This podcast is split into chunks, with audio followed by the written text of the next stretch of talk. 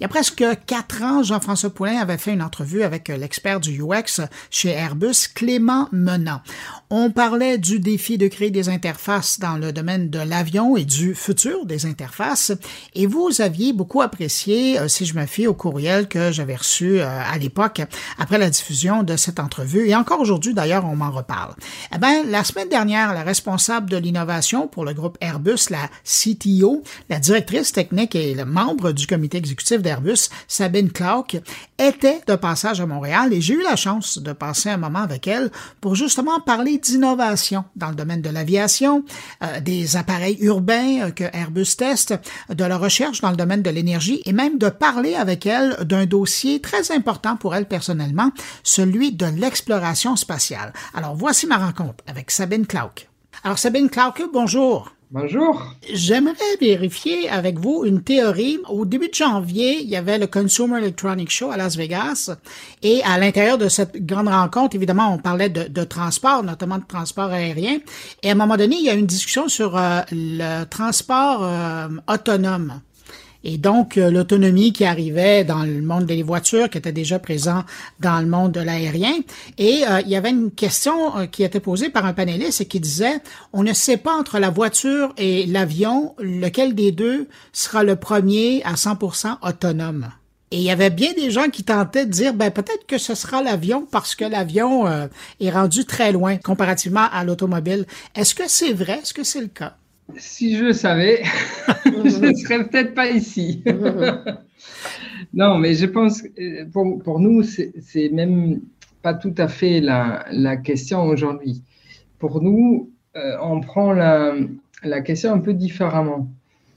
Euh, avec la technologie d'aujourd'hui, on peut aider beaucoup aux pilotes, euh, à la safety de nos avions et de nos véhicules et, justement, je pense qu'il faut voir un, chemin.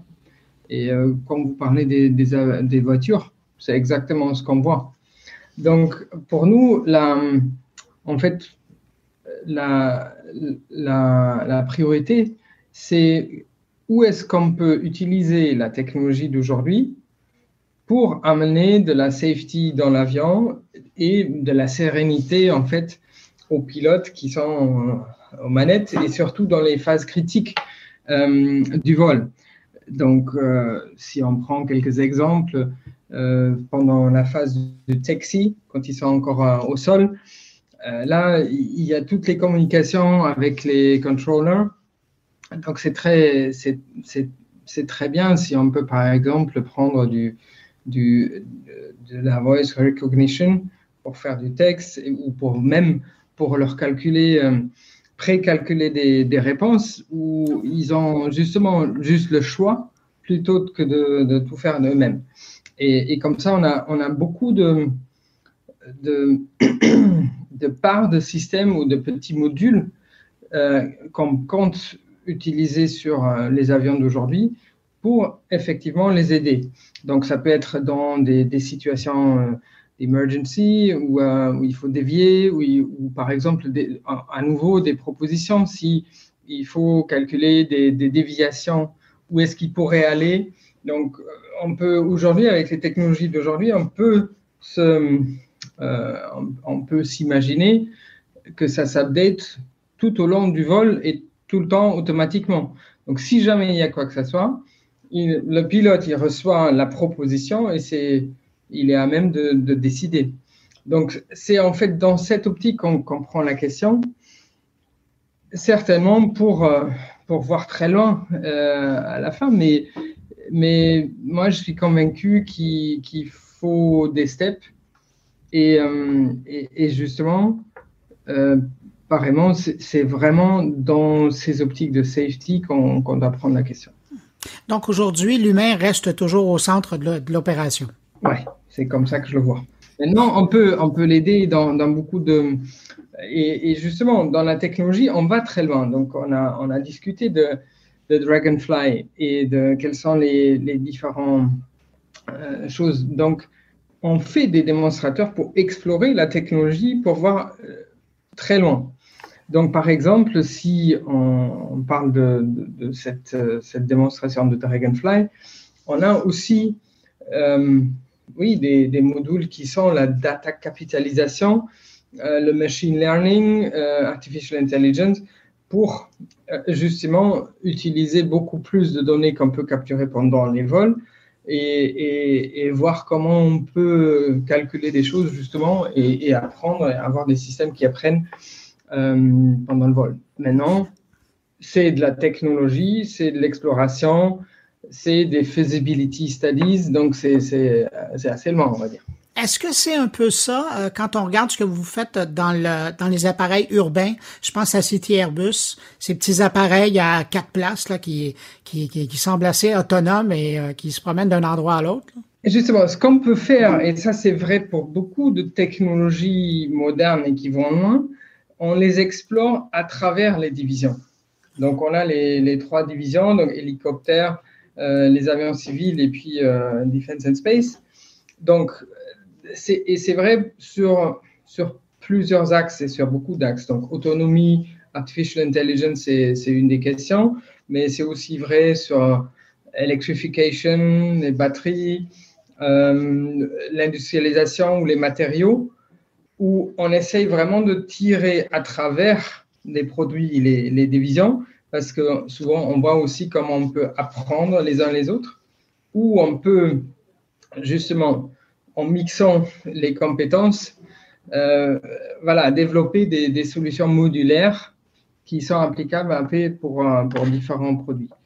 Donc, si on parle de Urban Air Mobility, donc le City Airbus, oui, on est ici sur un démonstrateur qui, euh, qui contient euh, une solution complètement électrique et voilà, qui est pour nous le prochain démonstrateur euh, de notre vision de Urban Air Mobility. Aujourd'hui, on parle toujours de démonstrateur, on n'a pas encore, euh, justement, on ne parle pas non plus encore d'un produit fini. Ouais, c'est pas une flotte là encore. Voilà.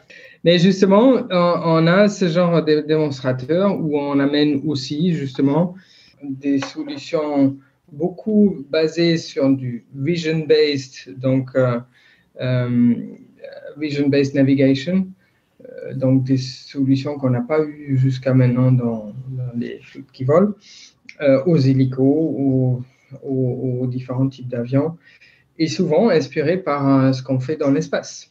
Parce que là, quand on pense juste à un module qui doit aller dans, dans la ISS, donc dans la dans la dans l'International Space Station, il, peut seulement se baser sur de vision-based navigation. Donc souvent, c'est des algorithmes qu'on connaît déjà de là, qu'on peut réutiliser euh, dans d'autres applications. On n'est plus dans le vol aux instruments.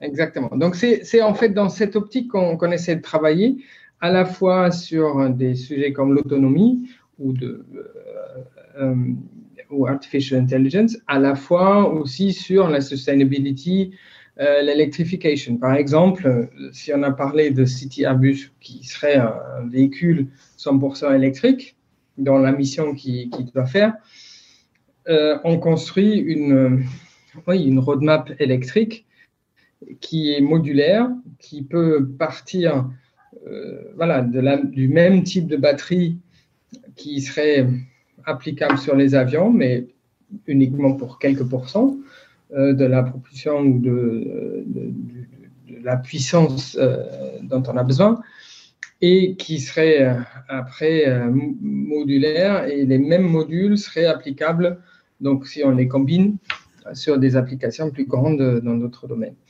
Donc ça c'est un des vecteurs qu'on regarde actuellement aussi. Mais pendant que vous parlez d'électrification euh, et qu'on parle de la, batterie du futur, récemment, vous avez annoncé euh, une association avec Renault pour développer cette batterie du futur. Qu'est-ce que vous espérez tenir avec euh, cette association-là? Si on regarde comment est-ce qu'on peut arriver dans des solutions dans la réduction d'émissions, l'électrification pour, pour notre secteur, euh, pour des grands avions, ça va jamais être 100% possible. C'est juste impensable. Par contre, euh, on cherche toujours la densité du, de la puissance. Donc c'est toujours cette combinaison entre il nous faut beaucoup de puissance et la masse doit être minimale parce que sinon on ne pourra pas le, transporter. C'est justement ça qui est assez, assez optimisé avec de la, le kérosène et qu'on cherche à, à, remplacer. Donc avec les batteries d'aujourd'hui, de toute manière, ce ne sera pas possible. Donc c'est pour ça qu'on regarde la prochaine vague de technologie qui sera ce qu'on appelle solid state. Mm-hmm. Donc en fait, c'est la prochaine euh, minimisation, on va dire, qu'on attend en termes de technologie dans les batteries. Et c'est la même chose chez les voitures, sauf que ce n'est pas tout autant, euh, on va dire, euh, extrême, parce qu'ils sont sur la route et parce que la puissance donnée, elle n'est est pas tout à fait la même. Donc, mais par contre, tout le monde va dans, le même trend. Euh, qu'est-ce qu'on peut, nous, chercher dans une alliance comme ça avec, Renault ou avec d'autres? C'est Ils ont déjà 10 ans de plus d'expérience. ils ont fait certains steps de technologie, d'intégration. Euh, donc, de ça, on peut profiter. de l'autre côté, en termes de volume de procurement, pour nous, de toute manière, c'est uniquement possible de jouer si on a des solutions modulaires. C'est pour ça qu'on le regarde pour l'ensemble de nos produits, parce que sinon, on est juste toujours sur des volumes tellement petits qu'on ne peut pas jouer. Donc, c'est là que ce genre d'alliances sont, sont, intéressants. Je pense qu'aussi, euh, Renault, ils vont apprendre de notre approche de sécurité, de qualité, euh, parce qu'on est justement dans une autre sphère. Euh, et c'est dans cette optique qu'on prend en fait les, les leçons des deux côtés. Je reviens tout à l'heure, vous avez mentionné la Station spatiale internationale et euh, pendant que tout le monde parle de Mars, vous vous intéressez à Jupiter chez Airbus? Aussi, oui. Effectivement, on a, et moi j'étais moi-même euh, impliqué dans ce projet quand j'étais euh, donc responsable de l'ingénierie chez Defense and Space pendant trois ans. Il y a cette, euh, cette mission qui, doit être lancée en avril cette année, qui s'appelle JUICE. Donc, c'est euh, une mission qui va vers Jupiter pour explorer en fait les, les lunes autour de Jupiter. Et c'est en fait c'est la première fois que qu'on aura l'occasion d'explorer euh, aussi loin. Donc, oui, ce projet JUICE, donc c'est une mission un engin qui partira pendant 7 ans, 7 à 8 ans, pour s'approcher de Jupiter. Euh, il va utiliser euh, la gravité et il, va falloir se, faire assister par la gravité, donc autour de, la Terre et de Vénus, pour, pour en fait avoir assez d'accélération pour enfin arriver chez Jupiter donc ça va, effectivement, ça va venir trois fois autour de la Terre pour être euh, propulsé, on va dire, par la gravité. Et finalement, euh, cette mission, elle va arriver en 2031, euh, proche de Jupiter, travailler pendant trois ans et demi autour de ces lunes, parce qu'il y a des lunes qui, ont de la glace, de, de l'eau. Donc, ouais, donc euh, il va s'approcher jusqu'à 100, 100 km proche de ces lunes. Donc c'est c'est assez, euh, assez proche, on n'a jamais pu le faire. Et euh, justement, la mission, la mission, elle va durer jusqu'à 2035. Donc on parle quand même d'un engin qui aura 6 tonnes, qui, qui fera 35 moon flybys, donc lunar approche euh, autour de, des, lunes de, Jupiter et, qui se basera aussi sur des grands euh, ailes solaires. Euh, on parle de 85 mètres carrés en fait. Donc c'est quand même, voilà, c'est une mission spécifique et c'est ce genre de, de, mission aussi qui nous font vivre dans l'espace et qui donne cet esprit d'exploration immense qu'on peut trouver dans l'espace. Et justement, je pense que c'est cette combinaison qu'on essaye souvent euh, d'utiliser aussi, la, connaissance de notre Terre, qu'on peut avoir des différentes missions euh, biologiques ou autres euh, pour mieux comprendre notre Terre et aussi, oui, le développement de notre Terre, la glace, les forêts, et pour pouvoir réagir parce que justement, on voit que la sustainability, c'est quand même au centre de notre futur. Et nous, en termes de, en termes de euh, génération, on doit s'en occuper. Donc, je pense que un sujet qui nous, voilà, en tout cas, qui, qui, qui m'occupe beaucoup à moi, c'est cette préparation de notre industrie euh, aéronautique aux prochaines décennies. Et euh, si on veut être, avoir la licence d'opérer, il faut qu'on trouve le chemin vers une, sustainable aviation. Et, c'est justement au centre de, notre recherche aujourd'hui. Je suis curieux de savoir comment, comment vous pensez, comment vous pouvez arriver à, à canaliser votre énergie parce que la plupart des gens qui nous écoutent, la plupart des gens dans la société travaillent avec des cours et des moyens à moyen terme. Donc, ils ont des objectifs réalisables ouf, pour les plus longs, un an, deux ans peut-être. Vous, là, vous, vous me parlez d'un projet qui va se terminer dans 11 ans dans 12 ans. Alors, quand, vous, avez, travaillé sur ce projet-là, dans quel état d'esprit vous êtes quand vous abordez ce, sujet-là qui, est à la fois très près, mais qui est à la fois très loin aussi? Non, mais je pense que ça, c'est une chose qui, qui fait euh, mon poste aujourd'hui euh, vraiment un poste super intéressant. C'est un des meilleurs postes qu'on peut avoir, je pense, dans notre industrie aujourd'hui.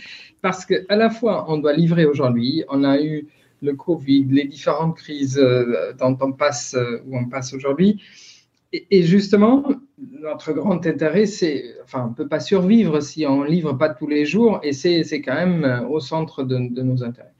En même temps, on a ces challenges dont on a parlé, et si on prévoit pas aujourd'hui le futur et une roadmap qui va vers cela, on ne pourra pas survivre les décennies à venir. Donc ça, c'est vraiment les deux pôles qui, euh, voilà, qui m'occupent tous les jours. Et, euh, et, je, et je, oui, j'aimerais bien essayer de structurer un peu la pensée parce que justement, on a plein de, super trucs euh, et qui sortent dans la presse tous les jours. Mais c'est quoi le fil rouge et pourquoi pourquoi on fait ça? Donc, oui, on regarde de loin et ce, qui nous, ce qui nous guide, c'est en fait, c'est notre purpose qui est Pioneer Sustainable Aviation uh, in a Safe and United World. Donc, et, et, si on veut faire ça, tout est autour de nous et la licence de pouvoir opérer. Dans le centre de, de l'intérêt, c'est quand même l'homme euh, et, et, nous tous qui, ont, qui avons besoin de, de se voir, de, de mobilité. Donc, ça ne va pas aller sans. Mais comment est-ce qu'on peut arriver euh, à, rester avec une licence d'opérer? Donc, on, doit trouver euh, la propulsion du, futur. On pense que si on veut vraiment aller à zéro, c'est avec une, une, nouvelle énergie. Donc, l'hydrogène peut être très, très intéressant par rapport à ça, surtout quand on regarde euh, justement cette densité d'énergie par kilogramme, par volume. Euh, mais il n'y a pas une seule technologie qui va faire l'affaire. Et c'est ça qui nous guide en fait tous les jours. Il n'y a pas le silver bullet, donc on, on doit aller, aller large. Donc, quels sont les piliers? La recherche euh, du nouvel euh, système de propulsion et d'énergie, c'en est un. Donc, c'est l'hydrogène. L'hydrogène, si on pense l'hydrogène, il faut regarder toutes les différentes technologies. Est-ce qu'on le brûle? Est-ce qu'on fait de la combustion d'hydrogène? Ou est-ce qu'on fait euh, justement fuel cell, donc de l'énergie électrique? Est-ce qu'on fait un truc, quelque chose d'hybride? Après, quel est le réservoir? Comment est-ce qu'on peut transporter de l'hydrogène et suffisamment? Donc, c'est liquide, c'est froid, cryogène, génique, donc vraiment très froid. Il faut un système pour. Il faut le distribuer sur l'avion. Donc, toutes ces questions-là, c'est les questions d'aujourd'hui si on va regarder très loin. Mais comment est-ce qu'on peut aller d'aujourd'hui vers ce moment-là? Et c'est là où, justement les choses se multiplient. Donc d'un côté, on peut améliorer les avions tous les jours, et on l'a fait. Si je regarde un avion d'aujourd'hui, euh, comparé avec un avion de la dernière génération, ça amène 20% d'amélioration. Et, euh, et, donc, ça, c'est aussi quelque chose que les airlines y font. Donc, quand ils achètent des avions aujourd'hui, c'est la, voilà, le renouvellement de la flotte. À chaque fois, ça, ça, améliore de 20%. Donc ça, ça doit continuer. Et ça continue, dans, dans tous les sens. Donc, à la fois sur les moteurs, les ailes. Donc, on peut les faire plus longues, plus aérodynamiques. À ce moment-là, il faut des systèmes plus, euh, plus intégrés pour, euh, pour pouvoir réagir. Donc là, ça amène de la digitalisation. Euh, les systèmes dont on a parlé pour la safety, donc pour, pour aider aux pilotes. Et, bien sûr, tout le système qui peut toujours travailler sur la masse, donc les matériaux et compagnie. Donc, dans l'amélioration continue des avions, il y a un axe qu'on continue à aller et, à marcher. Deuxièmement, on travaille sur les SAF parce que, mhm. justement, les SAF, les Sustainable Aviation Fuels, on peut les utiliser aujourd'hui. La technologie, elle est là. Par contre, il faut travailler sur le marché et pour que ça vraiment, ça rentre. Tous les avions, ils peuvent prendre jusqu'à 50% de SAF aujourd'hui. On va les certifier jusqu'à 100%. Qu'est-ce qui est réellement utilisé C'est moins que 1%. Donc, on a vraiment un chemin industriel à faire où nous, on se sent comme catalyseur, comme euh, des gens qui peuvent aider à, mettre en place, même si technologiquement, on considère qu'en gros, on sait comment faire. Et après, il y a un, quatrième pilier, c'est ce qu'on appelle optimisation opérationnelle.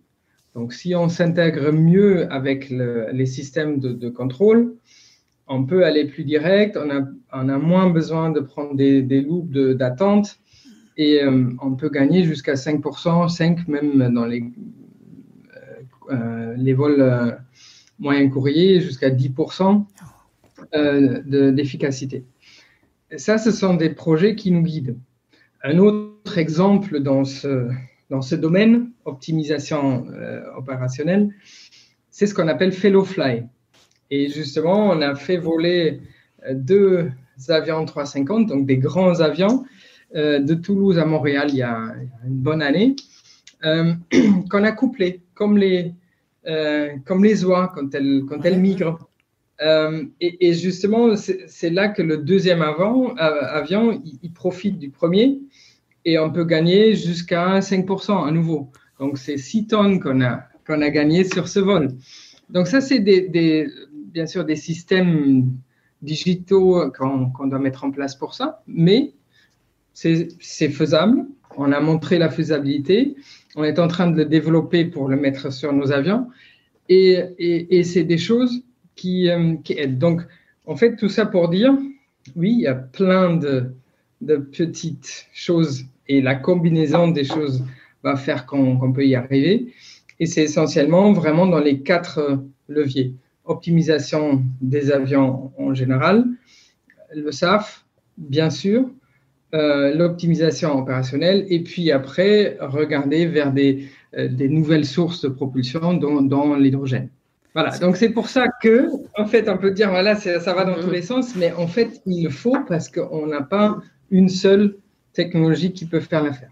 En terminant, je veux absolument vous entendre sur votre vision de l'expérience passager dans les années à venir? Parce que je sais que vous avez beaucoup travaillé. Je pense, le meilleur exemple que j'ai, moi, c'est le Airbus 380 où on redécouvrait le, vol. Pour un passager, là, on redécouvrait la façon auditivement. Il y avait moins de bruit. Euh, moi, je me souviens, je souviendrai tout le temps de même être capable d'entendre les passagers qui étaient dans l'autre rangée à côté de moi, d'entendre très bien la discussion. Alors que c'est difficile d'entendre le passager qui est à côté de, soi euh, dans d'autres appareils. Comment vous voyez l'expérience passager dans, dans les années à venir? Non, c'est très clair hein, que dans la cabine, ça c'est ce que voit le passager en direct. Donc, euh, comme vous l'avez dit, un des leviers, c'est l'acoustique, à l'extérieur comme à l'intérieur. Donc, ça c'est pareil, un des, des de leviers qui, qui va continuer.